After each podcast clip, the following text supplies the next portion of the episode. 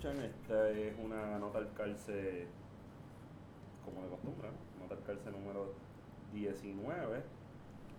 Y pues las notas al calce por lo general son. Bueno, no por lo general son, es que las notas al calce es lo que nos dé la gana tocar, que sea algo que nos llame la atención y que sea específicamente. para tocar un, toma- un tema específico, ¿verdad? Y pues me encuentro como de costumbre con la grata presencia de Guarion Espadilla. Saludos. Demasiado saludos. y de mi querido amigo Esteban Gómez. Saludos, buenas noches. Y pues como nosotros somos estudiantes graduados de historia y nos gusta buscar la fuente, y la fuente para nosotros es importante, dejando de ser positivistas, pues hoy tenemos a la fuente de una discusión que nos parece muy, muy pertinente, muy importante. Y es uno de los actores principales y pues nosotros nos encontramos, bueno, tenemos aquí la grata presencia, porque eso hay que, hay que hacer la Sí, muletilla claro. de, del doctor Samuel Quiñones. Muchas gracias por invitarme y estoy a sus órdenes aquí, para lo que quieran preguntar. Este Samuel Quiñones fue director del Archivo General de Puerto Rico. Eh, algunos de sus credenciales fue, son que usted se graduó de, lo- de la Universidad de Puerto Rico, un bachillerato en qué? En economía, En economía. Luego obtiene el Juris Doctor correcto.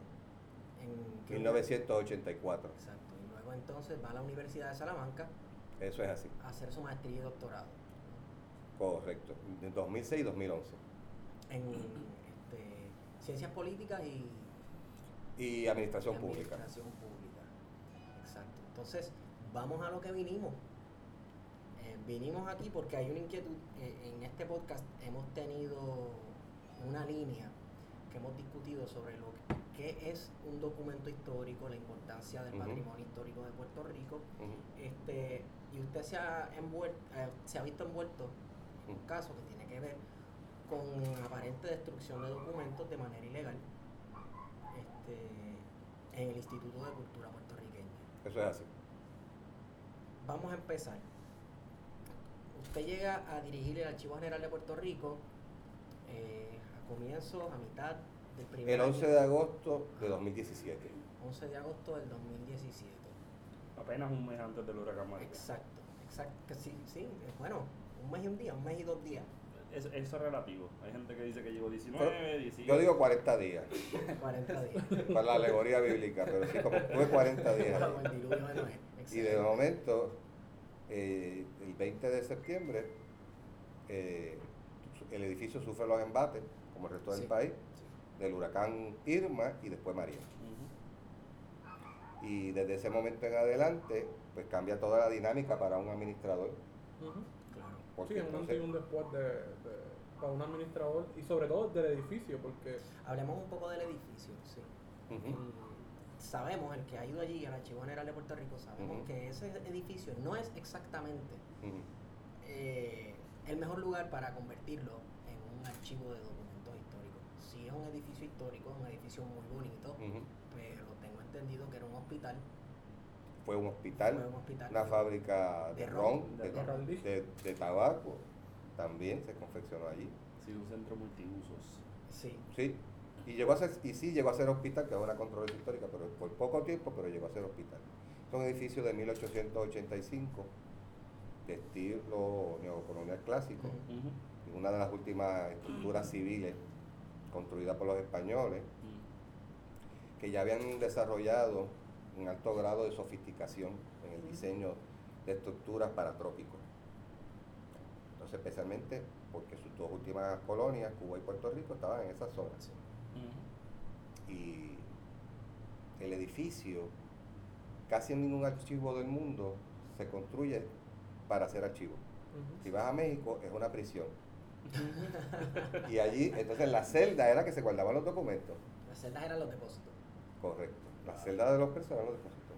El Palacio Negro, famoso, que tuve la oportunidad de viajar ahora, eh, el año pasado, como parte de la Asociación Latinoamericana de Archivos, a la Conferencia Internacional de Archivos. Muy bien.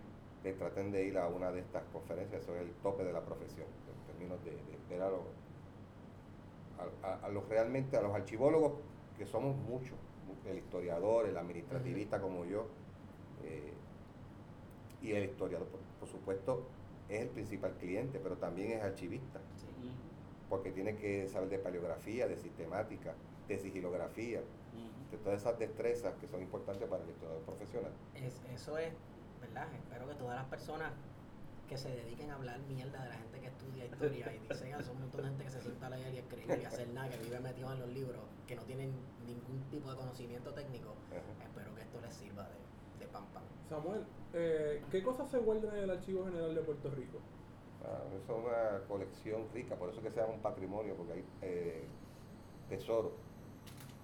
Y obviamente dentro de lo que yo puedo revelar, por ejemplo, antes de irme, eh, las acuarelas de el doctor Agustín Estal Mm. estaban para ser exhibidas, Wow. las originales. La mitad de la colección está en Mayagüez y la otra mitad, Sí. la- el archivo general está honrado con la custodia de esos documentos en nuestra bóveda. Allí están las cartas de Hostos, la correspondencia. Hace poco el doctor Orlando Hernández de Hostos College nos hizo una visita de estudio. Yo dispensé, aun cuando había huracán, que ese investigador pudiera venir a Puerto Rico. Me siento muy orgulloso. O sea que no, no, no todos fueron impedimentos, y van, pero eh, el- esta eh, situación de la tormenta hace que el administrador se tenga que convertir en un líder Sí. para subir la moral, Sí. para, para la corporación y para el programa. Y todo el mundo respondió muy bien porque ellos son empleados de muchos años. Aparte de resguardar cosas ¿verdad? importantes de Hostos, de Agustín Stahl, eh, periódicos y demás, ¿qué otras cosas de valor eh, de documentos guarda el archivo? O sea, es un repositorio. Bueno, esos son los tesoros que te dije. Pero, por ejemplo, la correspondencia de los programas obreros de migrantes, las fotos. Ujú. Pues si tú quieres hacer este, en la escuela de la mentalidad de francesa, esos cahiers de Dolans. ¿ves? Pues entonces, tú, esas son las cartas de los obreros migrantes puertorriqueños. Pues eso está allí. Toda la correspondencia de obras públicas, porque es una colección que llevamos de tiempo en España, la seguimos. Gobernadores, excepto los gobernadores que se han llevado sus papeles a su Hacer sus fundaciones, de entre su comillas. fundación, exacto. Ya, entonces, y lo otro es que tenemos mucho de correspondencia de directores de agencias. Eso siempre lo conservamos. O sea que una de las funciones del archivo es el repositorio de todos los documentos que se generan en el gobierno. Exactamente, especialmente de lo que son políticas públicas, actividades, cosas de que si tú vas de aquí a 40 años a saber qué pasó con el programa este de caña, pues eso va a estar guardado en el archivo general cuando le llegue su periodo de expiración a los 50 años, o 60 años, etcétera. Pues esas cosas las vamos a guardar. Eh, Entonces, este, hay muchos documentos que hay que dispensarlos. Se recicla, se sale de porque ocupa espacio. Entonces, hay o cosas que hay que hacerlo porque son confidenciales, porque pertenecen a la intimidad de, la- de los individuos o a su, eh, por ejemplo, estudiantes de personal, cosas médicas, este, cosas financieras que ya están auditadas o que su periodo de retención ya pasó.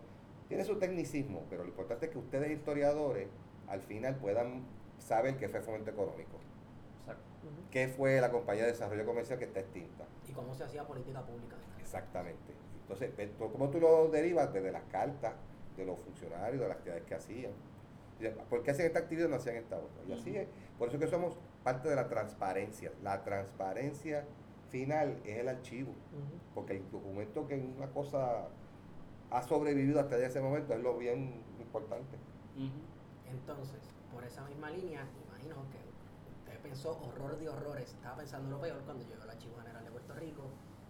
Eh, no sé, días después del huracán. ¿Cuántos, cuántos días después del huracán usted pudo.? No, ese mismo domingo yo estaba allí. Sí. Chacho, yo cogí una 4x4 de salir para allá. Cuando tú tienes una responsabilidad así, un edificio. Espérate, la, la crisis hace que yo estuviera en el puesto de director de la Biblioteca Nacional, archivero, pero también director administrador del edificio y supervisor de archivero. O sea, que usted estaba a cargo de la puestos- planta física. Sí, yo, te- yo soy la primera línea de defensa allí. Si se pierde algo allí, yo, tú sabes, son una responsabilidad. ¿Y qué daños específicamente recibió? Al sitio donde explotaron las ventanas, la gamasa se dio en las ventanas, fue en la sala de música. pero los documentos estaban resguardados. Se sigue el plan de contingencia, ¿verdad? También men- lo menciono, ¿verdad? En este programa.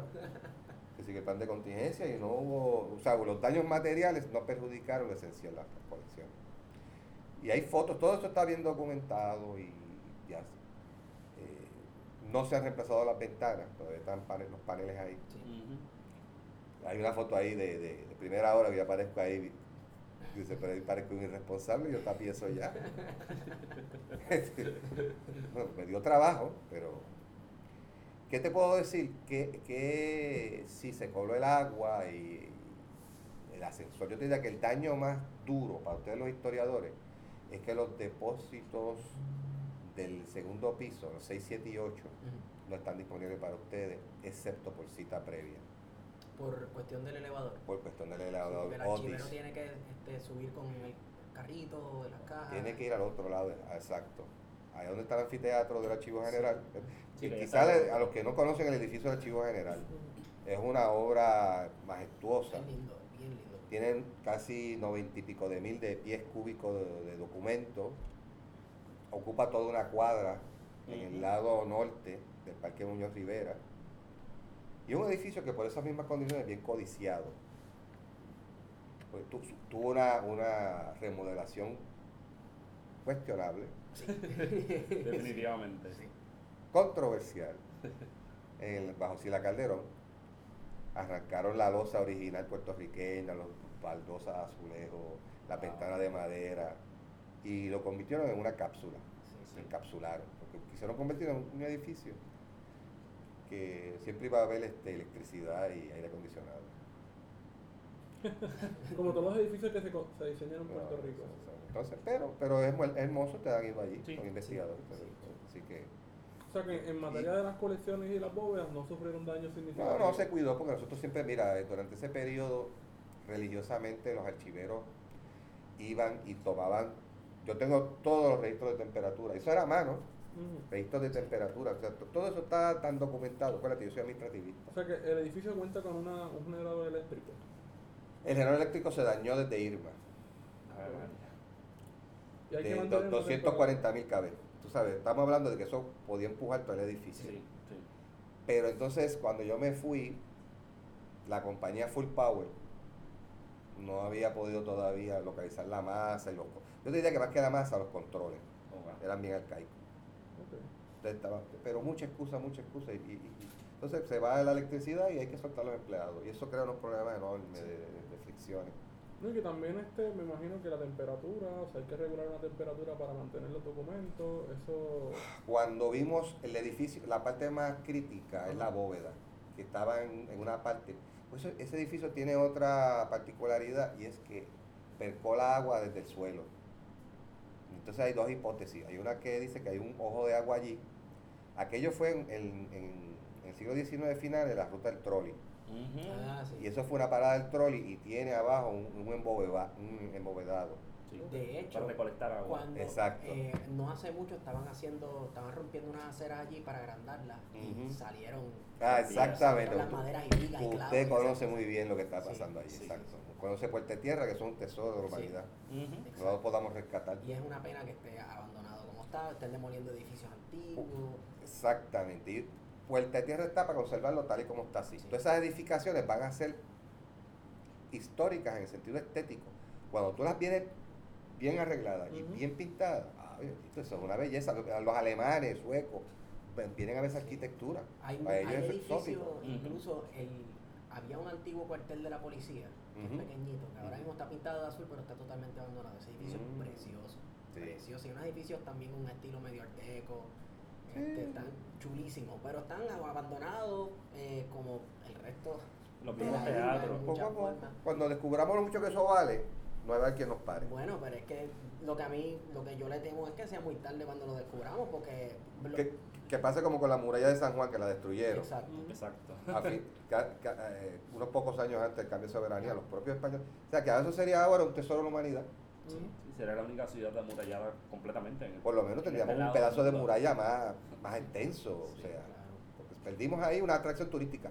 A mí me dijeron en Venezuela, cuando yo estaba a la edad de ustedes, este, recorriendo Caracas, los años 80. Yo estuve en las elecciones de 1988 en Caracas. Y, y, y contravé amistad con mucha gente de, de los ADECO, de Carlos Andrés Pérez. Y me decían, un día ustedes van a descubrir que las playas de Puerto Rico valen más que todo el petróleo de Venezuela. y él va a ver quién los pare. Entonces yo me quedé con eso pensando. Y acuérdate que Venezuela tiene las reservas estratégicas más grandes del mundo, más que Arabia Saudita. O sea, estamos hablando de una cosa Algo serio. pero, bueno, tú sabes, Sí, sí. potencia. Entonces, que él me dijera eso me impresionó. Yo creo que de lo que se trata es que nosotros podemos organizar una sociedad muy próspera con poco esfuerzo. Si tuviéramos una buena agricultura, un buen turismo, y el turismo es mostrando lo que tú eres en realidad. Sí, no maquillando las Lo que tú estabas diciendo ahorita, eso son bellezas, Sí. pero bueno, hay que conservarlo, hay que luchar. Mira, no tumbe eso, hay que gritar, Ujú. no más nada. Entonces el archivo, para cerrar el tema, Sí. se llama archivo general porque alberga muchos archivos distintos. El de imágenes de movimiento, el de fotografía, el de música, las carpetas, eh, que me orgu- enorgullece decir que lo, lo puse como un, un archivo separado, en términos de que siguiendo eh, la- el liderato de Karin Cardona, que fue la que se trajo, y hay que felicitar a Karin porque se trajo esas carpetas para el archivo. De hecho, mi- una de mis mayores preocupaciones era, después del huracán, Dios mío, ¿qué habrá pasado en el depósito donde están las carpetas? Porque mi tesis de, de maestría depende casi totalmente de esas carpetas de la policía. No, esa está a salvo. Bueno saberlo. No, está muy bien, está muy bien.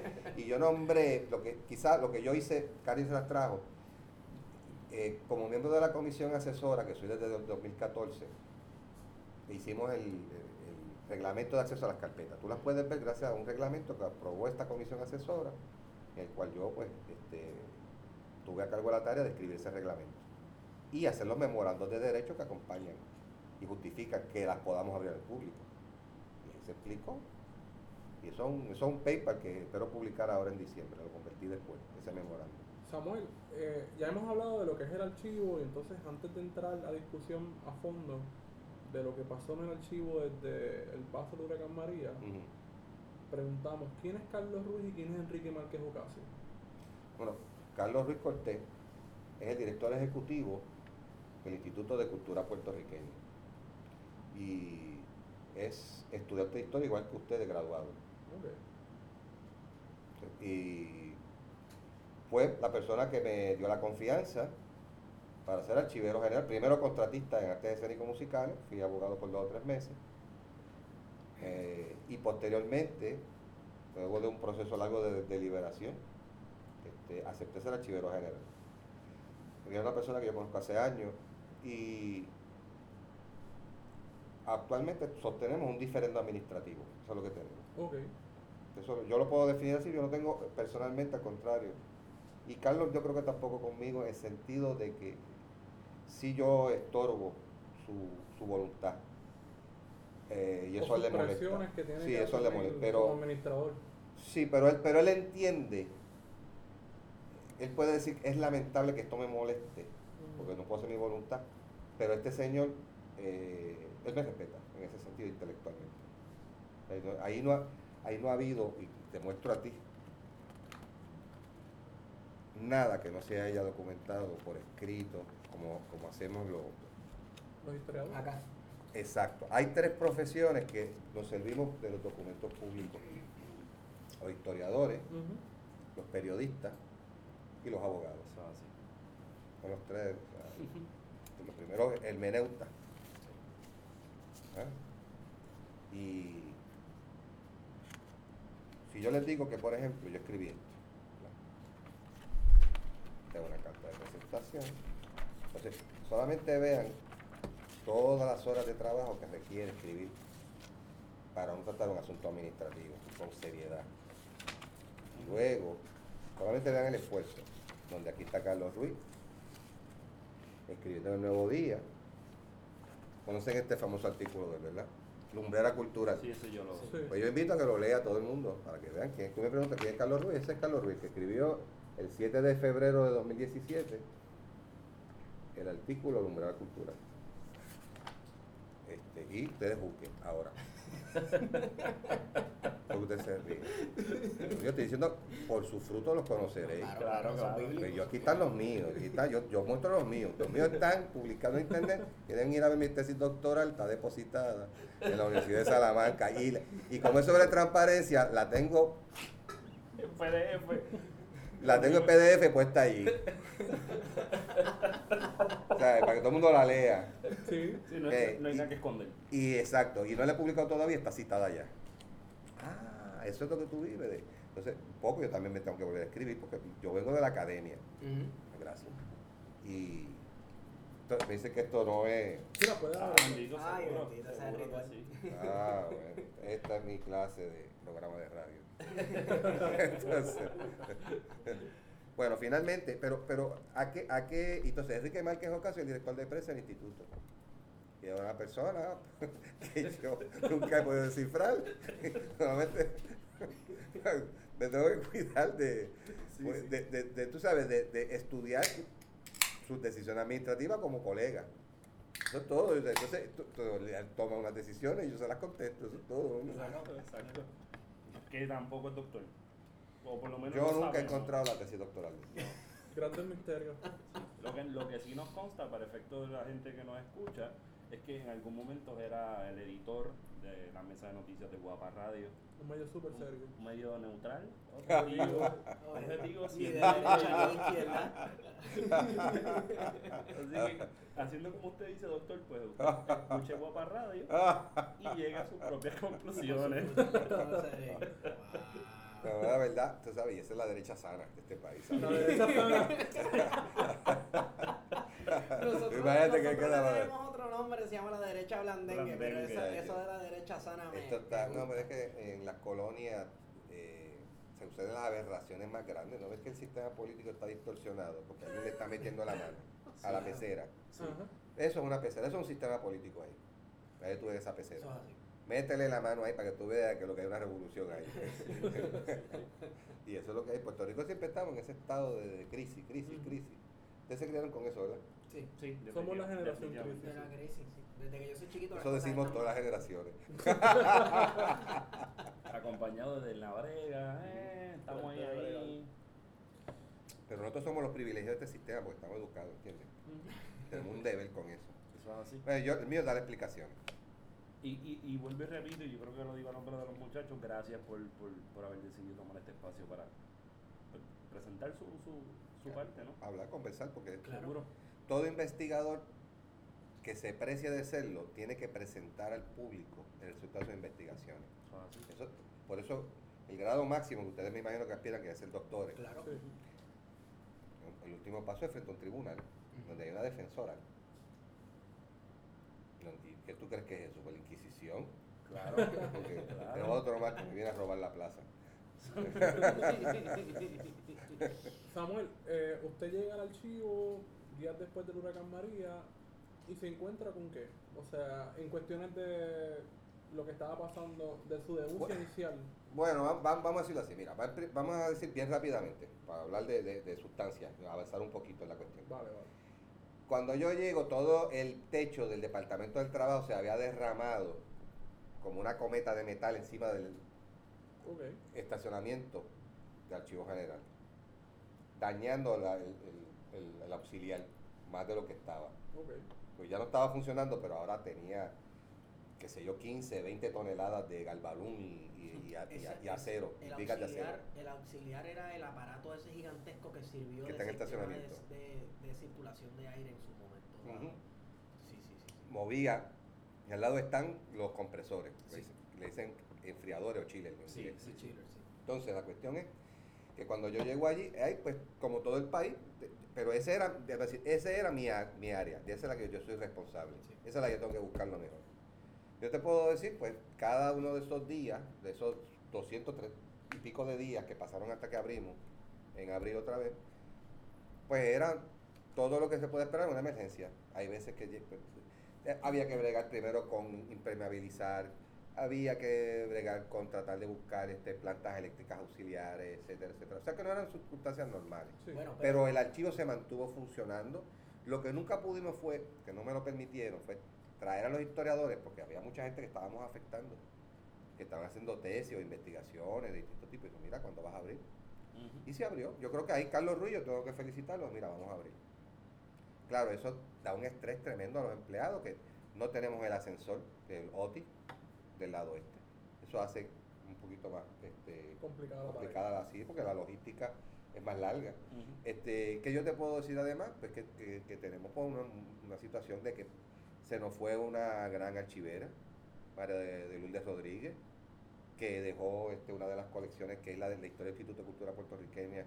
Eso deja en suspenso esa, esa tarea. Y, y entonces los, eso que es lo que es la sustancia de ser un, un- un administrador y el líder de un, de un programa de gobierno en un momento de crisis que requiere más que nada es enseñar con el ejemplo, trabajar. Pues entonces, pero el acto más, vamos a decirlo así, que, que a ustedes como historiadores les puede interesar fue que toda la colección de negativos se logró trasladarla al arsenal de la puntilla y siempre estuvo con aire acondicionado. O sea que los negativos del país fueron trasladados y eso, eso como se dice fácil, pero imagínate todo eso Sí, sí, es laborioso. y es laborioso montarlo era- y eso se fue, vino y se fue igualito como vino y, y está otra vez allí. O sea, se hicieron muchas cosas que yo tengo que decir que estoy bien orgulloso del personal del Archivo General que participó. Inicialmente usted hace una querella en diciembre señalando unos sucesos que estaban ocurriendo en el Instituto de Cultura de destrucción de documentos. Sí. ¿Puede abundar más sobre Yo te voy a decir básicamente que a- en función de la división del archivo, o sea, de, de que se le amputara el, el programa de administración de documentos públicos, eso se le puso en manos al señor Enrique Márquez Ocasio. que inicialmente ese era un puesto que tenía el archivero? Sí, Una función sería. Una función, Función y puesto. eh, exactamente. Ustedes, ustedes han ido directamente al punto del documento que trajo todo este problema. Exacto. Cuando Marley Ferrer, que es la administradora de documentos como funcionaria Ujú. del Instituto de Cultura Puertorriqueña, se queja, yo tengo que tomar cartas en el asunto, hay que yo produzco. Entonces, eh, de otro lado, el director ejecutivo decía que no, que estaban autorizados a destruir esos documentos. Eh, espere, discúlpeme. ¿De qué se queja exactamente Mario? de que estaban, la, la- la queja que ella me, y, perdón, y está, y está por escrito también todo esto, aquí todo el mundo está por escrito. Documento de, público. de que eran documentos salvables y que ella no había autorizado mediante disposición ordinaria y, y que además eran documentos, la palabra que ella me usó primero fue salvable. Después de ello me di cuenta que eran documentos completamente no afectados por el huracán, que eran documentos secos. O sea, había destrucción. Ella Oh, sí, destrucción de O documentos. sea, pero yo que te, estaban tú sabes, yo te hablo con la seguridad que lo vio, porque ellos no se escondían.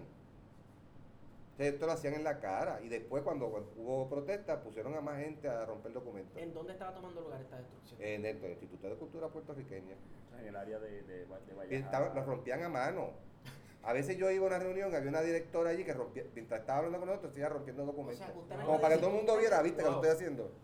Usted me está diciendo Wow. a mí que los custodios de la cultura, quienes se supone que sean los custodios de la cultura puertorriqueña institucionalmente hablando, eran los que estaban destruyendo documentos. Destruyendo documentos. Ahora, la cuestión es, ¿qué es lo que ellos dicen? Ah, que eh, era legal. De que estaban destruyendo, eso, o sea, podemos estipularlo. La cuestión era, ¿era legal o no era legal? ¿Cómo tú determinas eso, una conducta? Tú tienes que ver si, si se tipifica bajo las normas. Entonces, ¿cuáles son las normas? ¿Cuáles son las Los normas reglamentos, las leyes. Exacto. Eso es un memorando de derecho. Entonces, un memorando de derecho te dice, esto es una disposición ordinaria, así que se hace.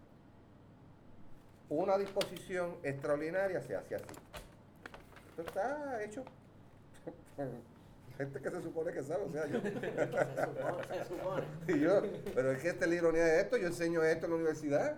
Esto es como una, una afrenta personal. Sí, definitivamente. ¿Me entiendes? Entonces yo digo, pues, esto está bien si me lo hacen a mí, se lo hacen a cualquiera. Entonces, ¿cuál es el No, a mí proceso? no me lo, para- o sea, a mí no me lo hicieron, ¿ves? No, digamos, digamos, Mira. existe una forma de cómo se hace el proceso. ¿Cuál es ese proceso en resumen? Mira. Ah, el, el resumen. En, en resumen, de cu- ¿cuál es ese proceso de descartar o destruir un documento? ¿Qué es lo que tiene que pasar? Ok, hay dos, hay dos procedimientos, te lo voy a resumir. Está el ordinario y el extraordinario. Sí. El, el- el ordinario requiere que, según la ley, cada uno, en cada agencia hay un administrador de documentos. Ese administrador de documentos le responde al administrador del programa. Exacto. El administrador del programa se llama Carlos Ruiz, porque es el director ejecutivo del Instituto de Cultura Puertorriqueña. Eso se le quitó a la Administración de Servicios Generales en 2011. Exacto. Por lo tanto, él es el coordinador en la rama ejecutiva. La rama legislativa tiene otro Exacto. y la de hecho Cámara y Senado tienen dos distintos para que tú veas cómo es esto. Contralor tiene uno y y, la rama legisla- eh, judicial tiene otro. Sí.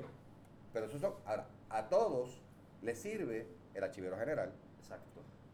El archivo general es una agencia de gobierno que se fundada en 1919 como archivo histórico. O sea, el año que viene cumplimos 100 años. El Instituto de Cultura se creó en el 55. Precede. Claro, lo que pasa es que eso pues se puso don Ricardo, en su sabiduría. Mire que en Puerto Rico hay muchas vacas sagradas y don Ricardo es una Es una, es una. ay, Ricardo bueno, está bien, yo, yo he, dicho, he dicho algo yo. Entonces, Pero está bien porque es que la verdad ese es el Sid Heist de los tiempos. sí. Sí. Y está bien. Eso yo, yo lo veo bien. De hecho, está bien y funciona bien. Yo no, o sea, te dicen, ah, porque tú no deberías buscar la independencia del archivo, porque el archivo puede producir dinero. Se cobra por las destrucciones de documentos. Cuando una agencia quiere destruir un documento, siguiendo con tu pregunta, hace una petición especial y dice las condiciones que, que tiene ese documento. Y entonces, de conformidad con lo cual, dice, mira, tengo estos documentos que están mojados y están en malas condiciones. O sea, ustedes pueden penalizarlos, pueden... Sí, pero, pero que el programa, antes estaba todo. lo- cuando digo el programa son los empleados. Los empleados estaban en, en- todos en el archivo, bajo la supervisión del archivero general. Se lo lleva Enrique Márquez y lo empieza a supervisar él. Entonces, había que. Entonces, ¿qué pasaba? Ya hay dos viajes. A veces no me avisaban. Entonces, ya, eh, fíjate, ¿qué es lo que. Cuando tú buscabas agilidad y eficiencia, tú lo que haces es. Entonces, el hombre tiene unos celos. Él no quiere que, que- se cumpla el, 40, y- el, cua- sí, el artículo 45.1. Que dice que. Es que para que entendamos, Enrique Márquez Ocasio es el director de prensa del archivo, No, del del instituto. Instituto de Cultura, pero también está fungiendo a la misma vez como administrador de documentos públicos, tiene dos puestos. En Los, los tuvo hasta Los hace tuvo, poco. Hasta, hace poco. poco. Y estuvo fungiendo como tal. Incluso, inclusive fue Con la general ta- también, ¿no? Dos meses. O sea, con la complejidad que eso conlleva. Exacto. Uh, sí. O sea, Oye, ¿tú has estamos visto que- que el tipo es un monstruo. Sí, un caballo, tú sabes. Director de la Biblioteca Nacional, de Archivero General. No, no, no. Mira, esto es una historia. Esto, esto yo no lo quiero abrumar a ustedes porque ustedes. Pero él, él, él se firma director de Asuntos Públicos y Comunicaciones. Entonces, eh, poco tú te vas dando cuenta. Dice, pero eso está en, en el plan de reclasificación del gobierno de la agencia. No, o sea, lo que hay un director de prensa. Porque recordemos que este, este es un gobierno, como se mencionó en, en un podcast pasado con Juan Dalmau, que decía, este gobierno lo están corriendo publicistas. Y tenemos a una persona como Enrique Márquez Ocasio. Que ha, estar- ha estado relacionado a los medios de comunicación, corriendo básicamente la imagen del ICP, Exactamente. sin mostrar esa imagen verdadera de lo que estaba pasando dentro del ICP. Toda razón. Mira, si yo te hago la historia de cómo se creó ese puesto, eh, tú te caerás para atrás, pues, pero, pero solamente baste decir que es una política pública equivocada tener esos dos programas separados. Hay muchos documentos ahora mismo de fomento económico en la compañía de fomento industrial, que es en inglés PRITCO, que, se, que Enrique Márquez Ocasio autorizó la destrucción. Entonces, a raíz de que él autorizó esa destrucción, me, me envía una carta, luego de yo estar reivindicando que me están dando órdenes ilegales, porque me daban 10 días para que yo que fuera a ver todo eso, uno en Guayama y otro en, en un sitio inhóspito y de allí de, de, de Sabana Abajo, en- que, que es difícil llegar. Sí. Entonces yo, no, no, no, no, esto son órdenes. Ahí fue que yo voy a, a Secretaría de Justicia y me quejo. Digo, mira, me están dando órdenes ilegales y aquí hay auditoría. La auditoría que está ahí para que todo el mundo la vea, Un dice, documento público. claro que hubo una expoliación del cargo y que, y que no podía actuar así. Pero mira, si es que él todavía, hasta hace poco, seguía usando los títulos esos. Afortunadamente, después de la carta mía al a la Secretaria de Justicia del 22 de junio, eh, Carlos Rico Cortés lo destituyó y le quitó el puesto. O sea, yo fue una pequeña victoria. Pero ya yo había dado mi palabra de irme el 11 de agosto y me fui el día 15. Este, pues porque cuando tú tienes diferencias eh, irreconciliables con otros funcionarios, te tienes que ir. Y no, y cuando eh, en la auditoría vi en algunos, en algunos fragmentos que hablaba de, de usted tratar de llevar lo que tenía, lo que le facultaba la ley, las, sus deberes y sus responsabilidades y cómo le torpedeaban por el otro lado. Oh, sí. Y cómo esta persona también se presentaba, se, se- era como que una institución, una, digamos, había un paralelismo entre lo que usted, lo que usted tenía, eh, lo que le facultaba la ley, que él lo quería hacer, él quería hacer lo que usted tenía que hacer Correcto, con el proceso. Bueno, a veces las cartas de él, mira, había una carta donde él citaba unas leyes que estaban, porque él, él más o menos, la, es una de esas personas que cree que domina la jerga legal. Ni eso. Entonces pone supuesto estudios para Típico hacer fotuto. y es, no, pero es que, es que tú tienes una dogmática, tú tienes esto, unas estructuras, y entonces, tú, o sea, por ejemplo, tú no citas leyes eh, derogadas, yo lo cogí en una carta citándome una ley derogada. Wow. O sea, que si yo lo hiciera como abogado, que soy, pues sería un mal práctice. Sí. Definitivamente. tú sabes, toda una profesión seria, una de las grandes profesiones. Entonces, y, y eso requiere unos cuidados. Entonces, este señor, que no es abogado, constantemente da opiniones legales, dice que esto es correcto. Pero la auditoría habla por sí sola. Lea, si usted quiere saber quién es Enrique Márquez Ocasio, ahora lea la auditoría. Vamos a estar publicando la auditoría Sí, lo podemos subir ahorita. por el Twitter de. Y entonces, Y yo, pues mira, Y, como y- y- trabajo con documentos. Y perdona que le interrumpa, doctor, y estén Sí. pendientes a que chocaron un carro, porque esto es una novela turca. Ah, sí. Esto es una novela turca en documentos. Chocaron un carro. Sí. Sí, sí, alquilaron un carro y lo chocaron. Alquilaron un carro, lo chocaron y en 30 días corrieron la isla como 40 veces. Aquel pobre Kia está estartalado, le dieron, pero de que... Lo checaron en el parking de Fortaleza, ¿ok? Mira, no, si es que eso. Perdóname, entonces el deducible, dijeron que fui con hit and run en el parking de Fortaleza. O sea que tiene que haber sido un funcionario del gobierno alto. o sea, esto es Watergate. entonces, entonces, la cuestión fue que no- el, mira, tú- con los 500 pesos que pagó el gobierno de Puerto ustedes pagaron 500 el choque de 500 pesos deducible, amigos que me están escuchando. Esto se lo pagaron ustedes. El, el choque de ese deducible. Y yo, pero déjame decirte algo, esa auditoría eh, que tiene su luz y su sombra, pero que pues, valida lo que estábamos diciendo porque no puede ser de otra forma. Sí, sí. Pero, o sea, la verdad histórica existe, no, no se dejen, en, tú sabes, confundir, lo absoluto existe. Hay valores, hay principios y hay hechos. Y los hechos sí son posibles de ser determinados. Lo hacemos todos los días, los periodistas, los abogados y los historiadores. Esto fue lo que pasó. Hasta que venga otro y me tumbe la teoría. Pero tiene que tener sus documentos, que son mejores que los míos. Y mis documentos son más largos que los tuyos. ¿Ah? Entonces, Ajá. este, ante esta auditoría se redacta un informe, ¿no? Sí. ¿Qué dice ese informe más o menos? Bueno, eh, básicamente de que no se podía crear esos puestos, el procedimiento para crear, y, y así eso y otros más, como el de, que ese puesto de eh, director de eh, Asuntos Públicos y Comunicaciones no existe, que es director de prensa. Sí. Y que el director de prensa no podía firmar para descarte de documentos de ninguna manera. Pero Que, es- claro, que la, yo soy la firma registrada. Claro. Yo soy la firma registrada para, Pero Samuel, para ¿qué peritaje tiene este señor para hacer eso? O sea, académicamente, ¿cuál es el peritaje que tiene Enrique Márquez Ocasio para hacer administrador de documentos públicos, hacer descartes ¿Él es periodista o no es periodista? No lo sé. O sea, es que yo, eh, para mí él es un misterio. Pero, pero por ejemplo, el director del archivo de, de Argentina es un periodista. O sea, y si tú lo miras bien, es una forma de aproximarse. Claro, sí. Sí, sí, en efecto sí. Exacto, ¿entiendes? Por lo tanto, igual que yo como abogado, mi especialidad, derecho administrativo, Pero eh, acceso cosa- a información pública y el archivo, como les dije, es la, la transparencia final. Una Claro. cosa es ser periodista y seguramente de investigación, yo no lo dudo en Argentina, y otra cosa es ser comunicador radial.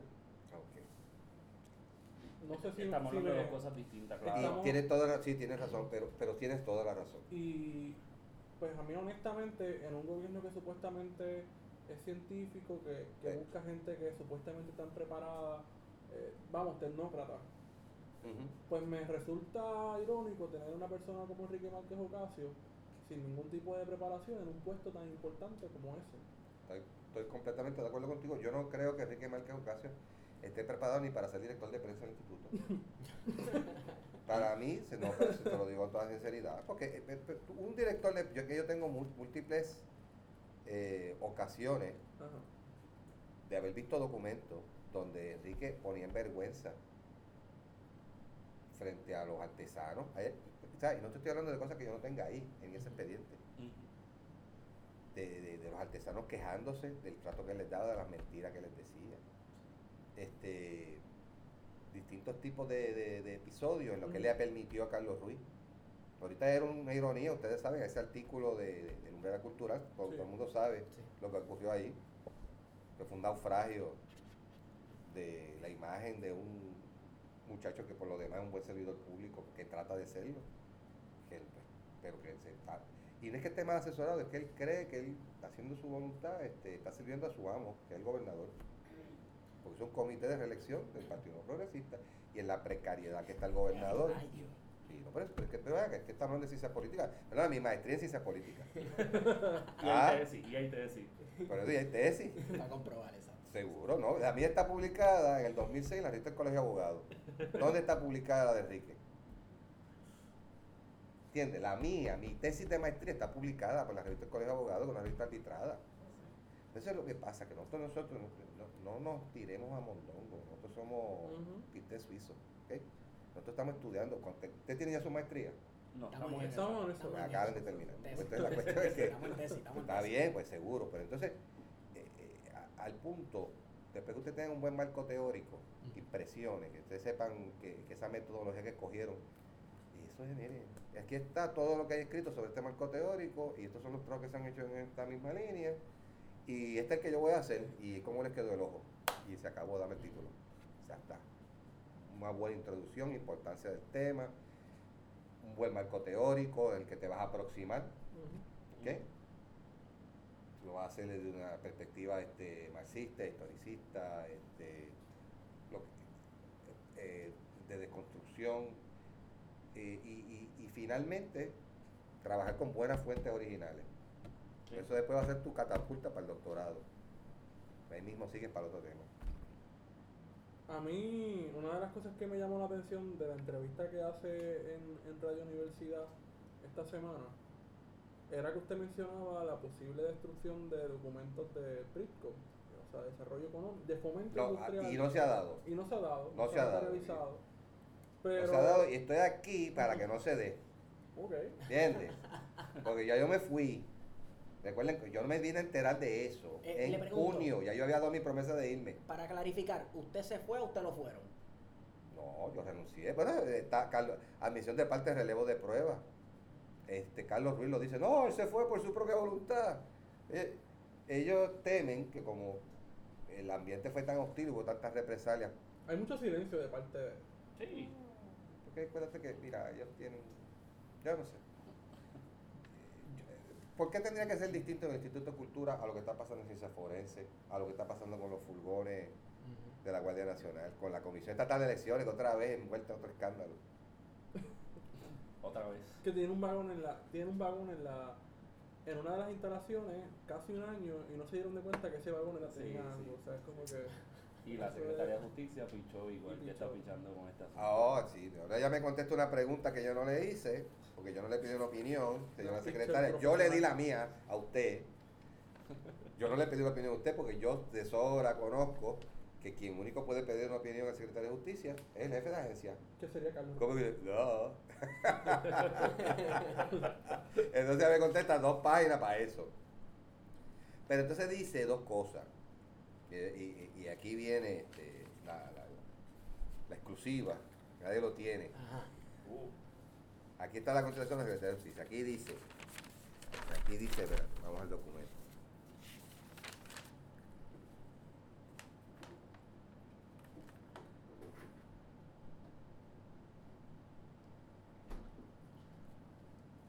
Nos va a leer declaraciones escritas por la secretaria de Justicia, ¿no? Esa gran servidora pública.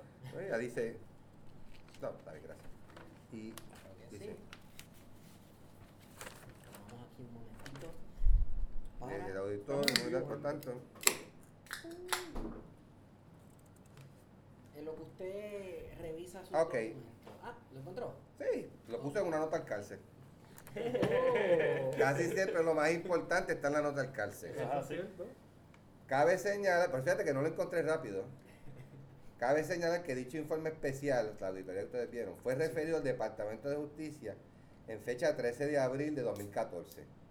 Sin embargo, en carta de 19 de abril, el director ejecutivo del ICPR, el señor Carlos Jerez Ruiz Cortés, no solicitó una oportunidad para evaluar y examinar dicho informe, toda vez que el mismo no era el informe oficial. Y esto, él dijo, le dijo al secretario de Justicia que no era un informe oficial. Ante esta solicitud, la Secretaría de Justicia determinó no intervenir hasta tanto el ICPR refiriese el informe oficial. O sea, que ellos querían poner al cabro a velar las lechugas. Exacto. Entonces, y yo no sé ustedes, pero aquí dice final.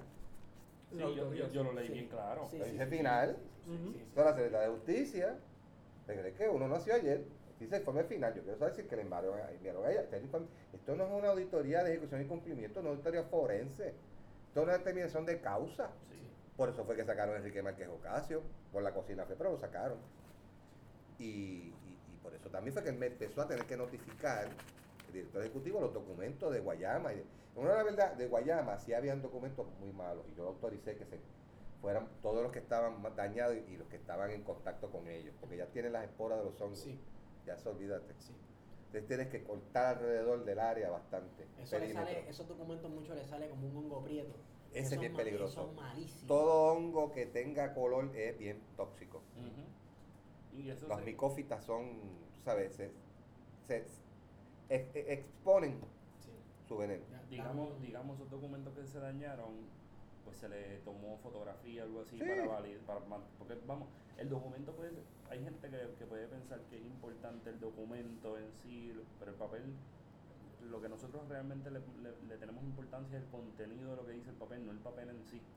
Y eso, El documento público es, una, es un alma inter- interesante, ¿verdad? Este, de la epistemología, de la heurística, porque te ayuda a buscar la verdad.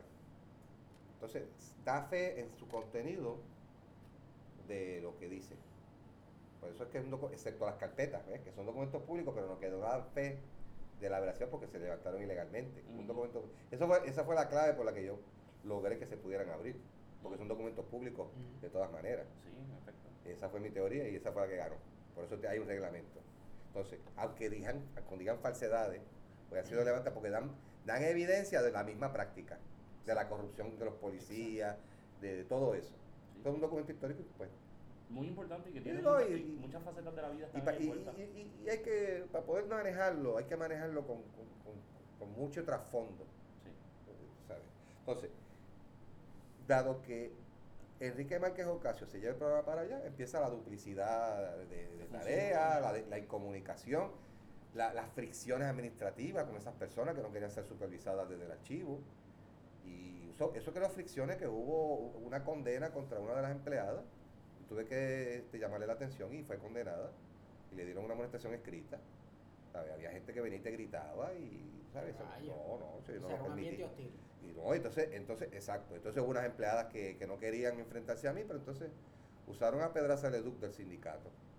Y entonces Pedraza dijo, mire, estas señoras dicen, yo, yo, yo no encuentro nada, pero estas señoras siguen insistiendo, así que yo les paso a ustedes, miren, a ver, porque ya están, una de esas personas, la señora que yo con la que me había quejado.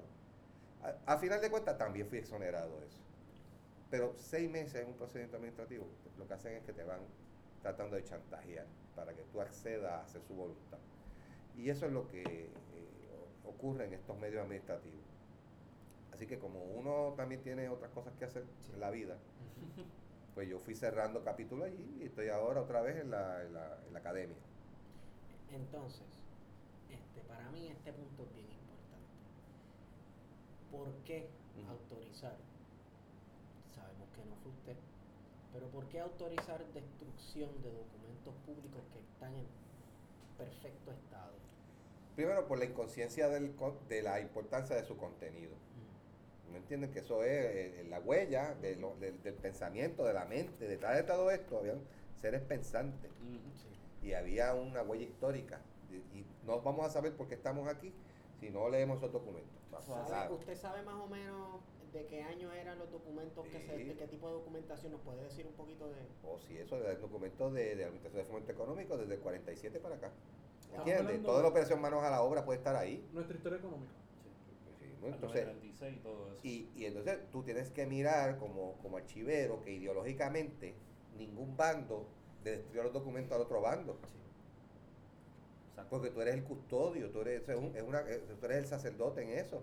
Entonces, eso hay que, eso hay, eso hay unos criterios científicos para la conservación de documentos. Claro. Por eso es, no sé, por eso es que el archivo general administra la ley 5. Eso, el, el- el- el director del Instituto de Cultura nunca entendió que el archivero general no era un subalterno cualquiera, que es un administrador de una ley y que él tiene que coordinar con él, pero que, que no es un subalterno que, él le puede mandar este, hacer eh, las cosas fuera del marco de la ley. Y termino con esto.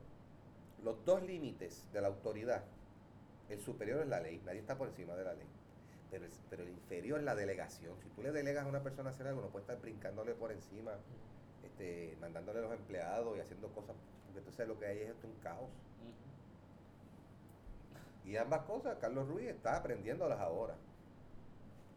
Si no se te vuelve una administración bochinchera, que nadie respecta jerarquía, no hay cadenas de mando. Un- es el barco de los locos de Platón. Sí. ¿Conocen esa este, famosa alegoría? Este, al final, si, si tú dejas la, entonces todo el mundo está haciendo su voluntad, entonces se forman pequeños feudos y yo mando aquí, yo mando aquí. Mira, en última instancia, volvemos aquí. Todo lo que yo quiero lograr es que, por favor, esos documentos que están en Sabana Abajo, que yo sé que Joana Bermúdez, que es la, esa señora es una profesional. A pesar de todas las circunstancias, ella me escribió, me dijo, lamento que se haya ido, eh, pero, eso es una funcionalidad pública. Sí, sí, una servidora. El ella sabe que ella no quería destruir eso. Y qué bueno que usted vino y puso control aquí y orden. Y, Para, ¿Por qué lo destruyen? Porque, porque eso paga renta el edificio donde está. Y estamos hablando de metros. Tú viste las fotos, son metros y metros y metros, eso, eso, eso cuesta. Eh, hay que mantener unas condiciones. Ocupan espacio. Mucho- La, la hipótesis dominante de por qué destruyeron documentos en el Instituto de Cultura no era un encubrimiento. Te digo, que primero la insensibilidad.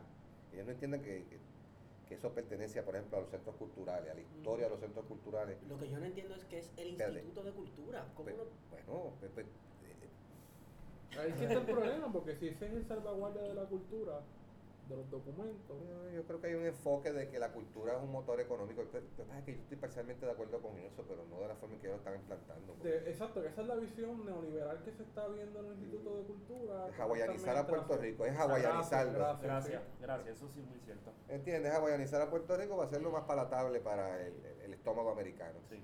Y entonces, este. Wow. sí, no. Wow. Wow. Y Eso- entonces- Es una cita. Pero, pero perdóname, yo soy un trabajo de la cultura. Sí, Sí, no, sí. Y estamos aquí en un programa de libertad de expresión. O sea, yo te digo Claro que ese es mi. O sea, yo, ellos sabían que nombraban a un, a un independentista eh, en mí. O sea, si no fuera por otra cosa, y un independentista disidente, liberal, tú sabes, que soy miembro del PIB, pero cuando he tenido que enfrentarme con Rubén, pues lo hago, con respeto, pero también con fuerza y con energía. Y nos tiramos bien duro. No, no como los populares y los PNP, porque eso ya es. Pero ustedes no se ponen a pasquinar en las calles con No, eso, eso es una falta de respeto. Eso es una falta de respeto. Es una falta de respeto, pero ese pasquín es un collector item. Eso debería estar en el archivo. Eso debe estar en el archivo. Pues mira, sí, tú tienes buen ojo para el criterio histórico. Eso es un documento histórico. Claro. La colección Jungham, por ejemplo, tiene mucha propaganda política. Exacto. Eh, los- esas cosas que eran como hasta las hojitas de especiales, de ese tipo de cosas. Eso es, ¿Ves por qué es la importancia de todas estas cosas? Claro. Yo creo que lo hicieron para, porque como ellos sabían que venía la, la, la fusión de agencias, tú tuviste que a Carlos Ruiz lo nombraron ahora en el CAP. Sí. Ah, sí. Artes musicales. Exacto.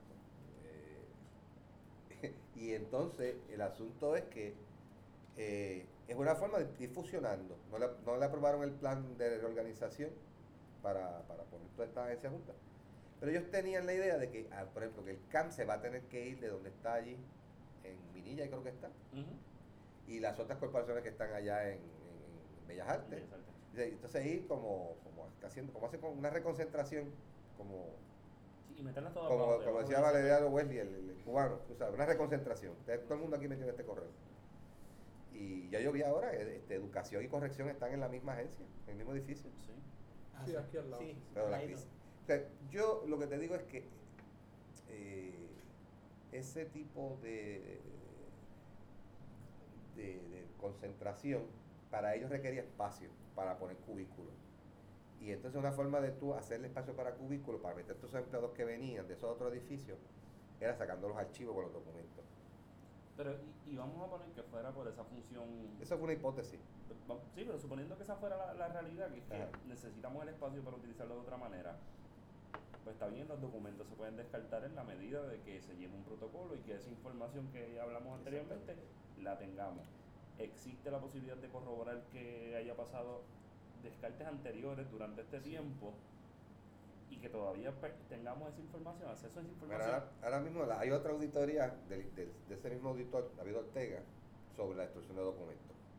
Eso, eso tampoco, mucha gente no lo sabe, pero vamos a ver qué independencia él puede mantener, porque es un ser humano como, como todo el mundo. Claro. Este, y vamos a, entonces, con respecto a, a- a la certeza, sí podemos decir lo siguiente. Ya eso se está dirimiendo dentro del Instituto de Cultura. Y hay un debate administrativo y legal. Por algo, esa destrucción de documentos, si no se hace legalmente, la ley 5 dice que eso va para código penal. Ese es el problema. Y eso incluye los reglamentos. El no seguir los reglamentos, la ley 5 dice que es delito menos grave. Y aquí hay... eh, la- la- yo les voy a enviar a ustedes la querella esta, en digital. Eso es para que ustedes... Sí, sí. ¿Entienden? Porque para que vean lo que es un ejemplo de un debate. Y el debate aquí es que ellos crearon sus propios procedimientos porque decían que el procedimiento de descarte, que es llenar este documento que tú ves aquí, que eso era muy lento. Que ellos tenían prisa. ¿Prisa de qué? Exacto. Prisa, prisa de, de- de tener espacio. Porque Bueno. ellos creían que la consolidación venía rápido. Eh, vamos, aceleraron el paso es una cosa que y tenemos que... demostraron una incompetencia con la cual destruyeron la consolidación, porque la consolidación no se dio por desconfianza en Carlos Ruiz. Allá- entonces, usted me está Y, diciendo, y eso naufragó. Rivera Chat dijo, mira, con ese tipo al frente, no, yo no tengo confianza. eh, usted me está diciendo que ya, eh, aparentemente, si ese era el plan, existía la intención de destruir documentos de antemano. Tal vez la, la tormenta proveyó la coyuntura perfecta para, ahora, ahora es el chance, vamos a destruir por ahí para abajo. Ok, pero para construir una el hipótesis yo tendría que tener alguna experiencia. Y no tengo nada que me indique eso. Eso es, como te digo, es una idealización, pero no puedo convertir. Las hipótesis parten de una conversación que yo oí. Sí. Sí, sí. Tiene su coherencia. Claro. Pero no, nunca yo escuché nada, ni vi nada que me dieran. Bueno, te voy, espérate un momentito, estaba yo pensando. El hecho de que se llevaran el programa, ya se habían llevado, fíjate, ya se habían llevado el programa antes de la tormenta. No es, no es una hipótesis disparatada, ¿sabes? Porque ellos ya habían dividido y él estaba usando estos escudos. sea, si él se presenta, pero ¿cuál es el principio? ¿Por qué tú crees que el Departamento de Justicia reculó? Y me dio la razón. Porque se pasaba usando unos, unos escudos, era como si fuera una agencia de gobierno. Y eso en sigilografía es crear símbolos de poder. Sí. O sea, la cosa se... Y estoy usando muchos términos porque estoy hablando con gente graduada. O sea, que si yo digo la palabra semiótica del poder, esa cosa, no se van a asustar. sí, sí. Exacto. Pero es la simbología. Entonces empezó a rodearse de ese tipo de... de- de- Es una teatralidad también. una teatralidad. Fíjate. Pues, está creando Aquí es que está. Este símbolo lo estuvo usando hasta después de la auditoría. Que fue por lo que yo le dije, negro, tú para poder usar un, un símbolo, tú tienes que tener una, una ley, un reglamento. Y, entonces, cuando hay una destrucción de documentos, tienes que, esto es otro procedimiento, con fotos, esas cosas, a veces se hace una auditoría. Y las funciones de archivero, del archivero general incluyen, aquí lo dice, interviene y colabora y participa en la formación de la política pública en las áreas bajo su supervisión y planifica y coordina y supervisa las actividades del archivo general y del programa de administración de documentos públicos. Ya está, eso es mi OCAP 16. Así que fue empezó todo. Pero esto que yo te quería mostrar es cuando Enrique esto fue lo que yo dije, no, usted no puede estar usando símbolos, Enrique Márquez Ocasio. Cuando usted habla de símbolo, usted dice revestirse de... De un poder, una autoridad que él no tiene. Ah. Como que ahí está, esto, esto es. Ah, literalmente. Eso, literalmente. Programa ¿Cómo que de literalmente? administración Perdóname. de documentos históricos de la rama ejecutiva. De documentos públicos de la rama ejecutiva. Eso fue lo que causó su caída. Usted usando ese símbolo. Eso, es un- eso no puede ser en ley. Y se le advirtió. Y él seguía, y seguía, y seguía. ¿Por qué? Porque él se trataba de director de agencia. Mira, en este documento en particular, que él me que, que usó, usó como recibo, ni siquiera menciona el Instituto de Cultura. Pone el gobierno de Puerto Rico y el sigue abajo. O sea que estamos ante una persona que quiere jugar a ser un, un jefe de agencia, Exactamente. pero totalmente fabricado. Bueno, ahí está la evidencia. Sí. Oye, y, y, y, doctor, y pensando en, en, esa, en esa palabra que usted dijo, prisa, esa prisa como que da bien, martilla duro en la cabeza cuando, cuando apenas van 5, 6, 3, 10, 12 días después de pasar la, la- el desastre natural que todavía yo no he superado y no creo que lo superen por mucho tiempo. Estamos en emergencia todavía. Exacto, entonces hay una emergencia, yo creo que, ¿quién, y perdone mi, mi francés, ¿verdad? ¿Quién carajo sale a correr a, a- a descartar documentos cuando lo que hay que buscar es comida, agua, Exacto. gasolina, eh, baterías, eh, ver cómo están las familias, amistades? co- o sea, no me, no me, no me nace eh, eh, yo decir, o sea, y, Yo, no me he dado cuenta de eso, ¿sabe? Eso abona la teoría de él, ¿sabe? De que te- ¿Viste cómo, cómo uno tiene, como científico, tú tienes que estar dispuesto a cambiar de opinión ante la, ante la evidencia? Porque yo puedo entender que usted... No, me están convenciendo ustedes. yo, puedo, yo puedo entender que usted como responsable de, de- del patrimonio cultural, del acervo histórico que tenemos allí en, en el archivo general, usted diga, bueno, tan pronto me sea posible, Ah, sí. la carretera, mm, yo tenga la Eso. posibilidad de moverme de un lado al otro y la cosa, es la- las aguas bajen, yo voy a buscar, llegar al edificio, ver Ese cómo domingo estaba allí. Por eso, pero usted tiene esa responsabilidad Sí, tacho, eso te pesa. y ¿no? probablemente también tenía si, hubiese, si, si se hubiese dañado algún tipo de fondo o qué sé yo, Inmediato. usted hubiese dicho, mira, esto vamos a trabajarlo de tal forma, Así mismo vamos a empezar el proceso, pero vamos a empezarlo cuando esto se vaya, digamos, cayendo a la normalidad poco Eh, a eh, poco. Eso es los beneficios de, de tú educarte en el método científico. Por eso me concedieron un doctorado en la Universidad de Salamanca. para yo poder enfocar cualquier problema usando el método científico. Claro, pero entonces, no, O sea, eh, eh, eh, eso es, entonces hay gente que salió y dijo, que, que no es emocional, porque yo no estoy aquí pendi- Yo estoy aquí hablando con todo el mundo públicamente, pero estoy preocupado por unos documentos que yo dejé a salvo, indultado, que no vaya a ser que... claro, eh, Sí, y sí, para sí, el récord, miren, yo donde pude, si me invitan a WKQ, también voy a WKQ. claro, porque eso hay que... Pero no que me invitan de. WKQ ni, del, ni tampoco del Nuevo Día, pues no importa. No, ni de Guaparrayo lo van a llamar. Pero, pero, no, pero lo que te quiero decir es eso, que, que ¿por qué se estaban preocupando tan rápido? Ahí hay algo. ¿Qué es? No lo sabemos, pero Ya, algo. tú sabes lo que es que yo, yo soy inocente, de ¿verdad? Que, de verdad que te lo digo toda sinceridad. Yo, yo no, ustedes lo están, es bueno conversar con otra gente porque ustedes lo ven de otra perspectiva. Yo estaba inmerso en el asunto.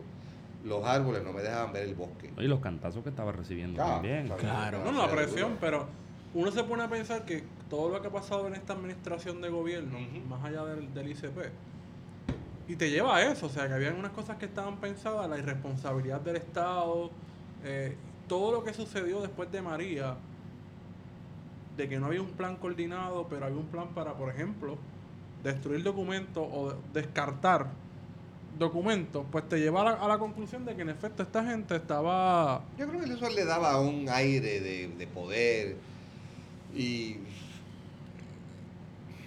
ya él estaba pensando que necesitaba salir de esos documentos porque vería la consolidación y entonces vio la oportunidad. Tampoco crea que esta gente planifica mucho.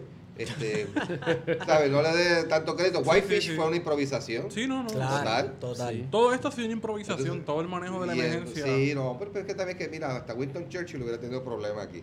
Claro. O sea, y esto, y esto no son, este, ok, ni, ni la mitad de. Pero, pero, pero, vu- vuelvo al punto.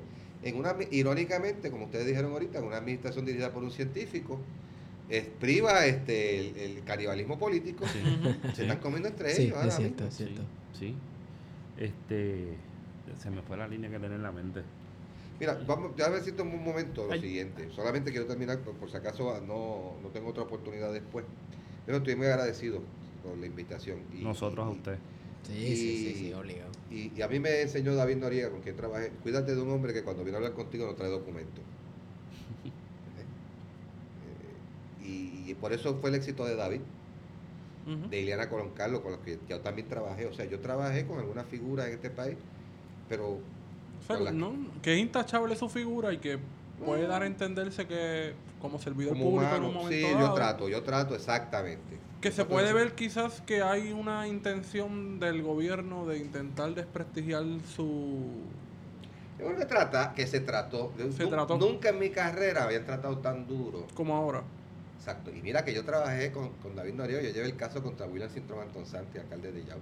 Yo, yo procesé a Carlos López, alcalde de Dorado. La comisión este Yo estuve en el, Blue yo estuve en Blue Ribbon como abogado. exacto. Yo trabajé, yo fui abogado tres años en la oficina del Contralor con Ileana Colón Carlos. Serví con David Noriega, Irán Meléndez. Bueno, es que eso es eh, más que suficiente para. Mi último trabajo fue en el 97 con Víctor García. eso es más que suficiente para empezar a No, hacer oye, un tengo un-. Y me llamaban esas personas y después me volvían a llamar porque uno como abogado se- es una persona estructurada. Después que tú ahora seas estructurado vas a terminar todo lo que empieces. Sí. Y aquí yo lo que quiero es terminar, que aunque ya no tengo el cargo de archivero general, yo sigo siendo pues eh, una persona como ustedes, este, que, que, que estudia la historia, que tengo preocupación de que no se vayan a destruir los documentos con unos procesos viciosos, espurios, este, y que el- mi mensaje es que el programa de documentos públicos hay que devolvérselo al archivero general de Puerto Rico, ya. Y que, sabe que eso hay que conjugarlo otra vez y coordinar y que eh, no hay no eh, tú sabes no se vale ser puerco ahora. ¿ok? Sí, sí. ahora es que eh, no se puede o sea cojan dignidad sacrifíquense. Ah, vamos a hacer esas listas vamos a salvar los documentos ¿ah? no estamos desesperados esto no o sea, vamos organizando. Los pueblos organizados aquí no ha caído una bomba atómica como Hiroshima y Nagasaki. ¿eh? aquí no ha sido bombardeado como Berlín y todos esos países se han levantado de cosas peores y han triunfado. Y este país va a triunfar. Va a triunfar por- porque nosotros lo vamos a hacer triunfar, ¿no? Porque, porque- y hay que meterle mano a veces a esa gente y amonestarlo como hacían los apóstoles. ¿eh? Y esto yo espero que sea esa oportunidad. Los documentos están bien, está, el archivo está abierto, estamos con dificultades. Estas personas no son mis enemigos, solamente son mis adversarios. Igual los quiero destruir. no, eso es una broma. Pero, pero quiero destruir sus malas intenciones, no a ellos personalmente. No, pero es que no puede ser. Tiene, vamos, cojan vergüenza, vamos a, hacer- a coordinar estas labores. Los archiveros que visiten el mismo día que visitan los del programa, que la gente prepare sus listas con, bien hechas con los, con los contenidos, que se permita examinar. Mira, hay, yo creo que el procedimiento a lo mejor es lento. Quizá Carlos Ruiz tiene razón, que me dijo una vez que este procedimiento es muy lento. Pues vamos a enmendarlo para hacerlo más ágil. Pero que se respete el Porque, asunto. claro, porque hay unos criterios que tú sabes, mira, esos documentos son financieros. Eso ya pasó. Eso, Ujú. pues, pues, no hay que pasar por tanta este, burocracia. Pero ellos lo que hacen es crearon más burocracia. Porque lo de ellos era destruirlo sin pasar por el archivo general. Y me precia decir que lo impedí. Lo impidió Karin Cardona, lo impedí. Lo impidió Juan Carlos Román, el archivero a cargo de- del programa, que es un héroe anónimo. Y Juan Carlos, si escuchas esto, sabes que, que tienes todo mi respeto, mi admiración. Este, porque esos son los, los servidores públicos, este, como decía Martí, cuando hay muchos hombres sin vergüenza, hay unos pocos hombres que tienen la vergüenza de esos muchos hombres. ¿Se entiende? Ujú. Y, y- y- y- pero y ustedes, pues, este, están interesados en este tema. Y ustedes tienen esa decencia también básica, porque saben estos documentos lo que valen. Porque nos compete, sí, nos compete. Claro.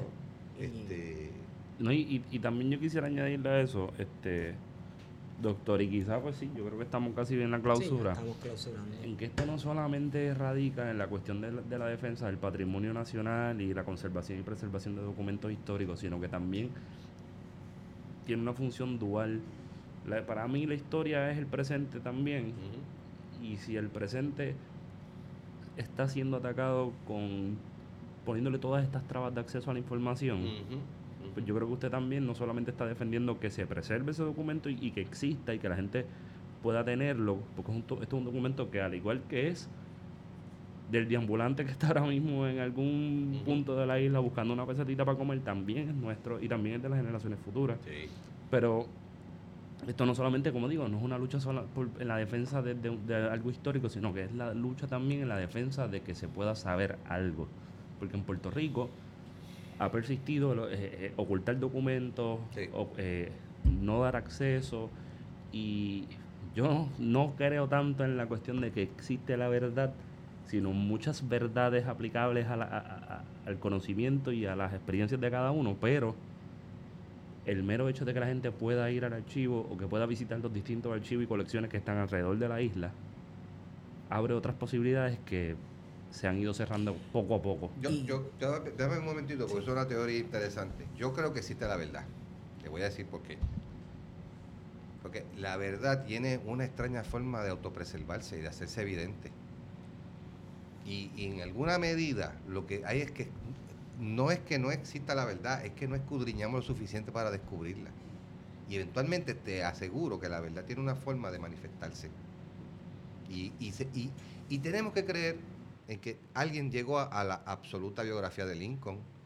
Y tenemos que creer, porque, porque se, se yerguen sobre los hombros de gigantes, de los errores de otros. Por eso es nuestra labor también equivocarnos, por atrevernos, claro, y escribir. ¿Y qué es lo que pasa en una tesis doctora? Que te destruyen tu teoría, ¿no? Porque eso va en contra de esto. Sí. Y se te olvidó citar esto. O no encontraste este documento.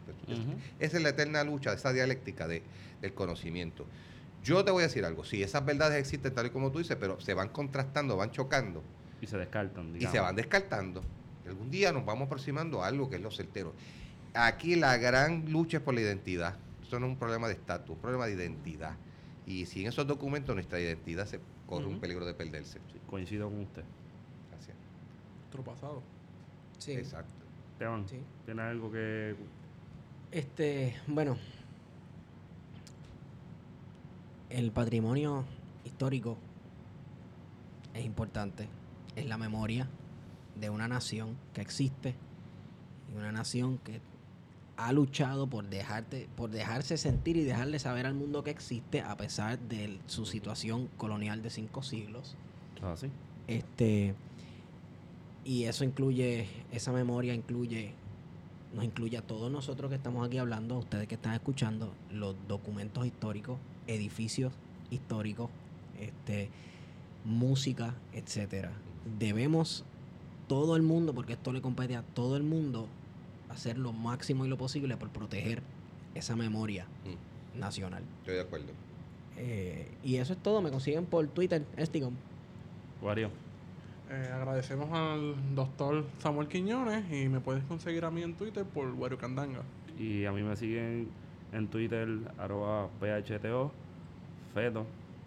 Y tengo, te- eh, tengo una pregunta que hacer, es la última. Con esta yo cierro. Es buena, es buena. Ahora sí temo. es buena. Ajá. A que usted no sabe cuál es el filósofo favorito de Enrique Márquez Ocasio. Nietzsche. No, Descartes. está buena, está buena. bueno, hemos ido con ustedes. Plan de contingencia.